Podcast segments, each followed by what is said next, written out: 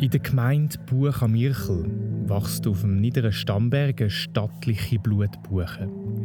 Sie ist so eigenartig, dass sie zu den interessantesten Bäumen von ganz Europa zählt. Die Blutbuche ist darum so speziell, weil sich im Frühling um den Himmelfahrtstag herum ihre Blätter rot verfärben. Ja, die Blätter leuchten richtig und das ist so auffallend, dass der Farbwechsel irgendwie etwas Magisches an sich hat. Um Pfingsten herum werden die Blätter dann aber wieder grün und der Baum sieht wieder aus wie alle anderen Bäume rundherum. Es gibt eine Sage, die von dieser Buche erzählt. Und die geht so.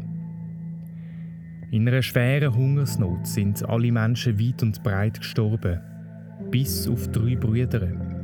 Sie haben überlebt, weil sie sich von Wurzeln ernährt haben. An einem Frühlingstag haben sie aber eine Maus gefangen. Und natürlich haben sie sie gerade essen. Die drei Brüder haben sich aber nicht einigen, wer das wie viel davon essen darf. Nachdem sie sich lang gestritten haben, haben sie sich aber doch noch einigen. Der Jüngste, der muss der Maus das Blut aussaugen und die beiden Älteren dürfen dann das Fleisch haben.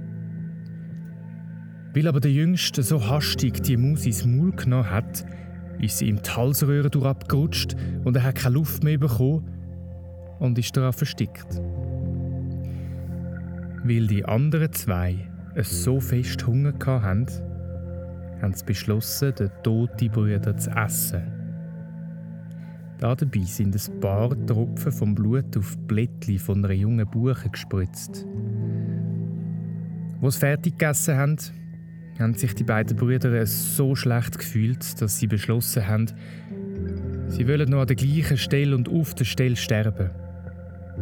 Auf einmal ist ein Jäger vorbeigelaufen und hat kurz vor ihrem Tod über ihr Schicksal erfahren.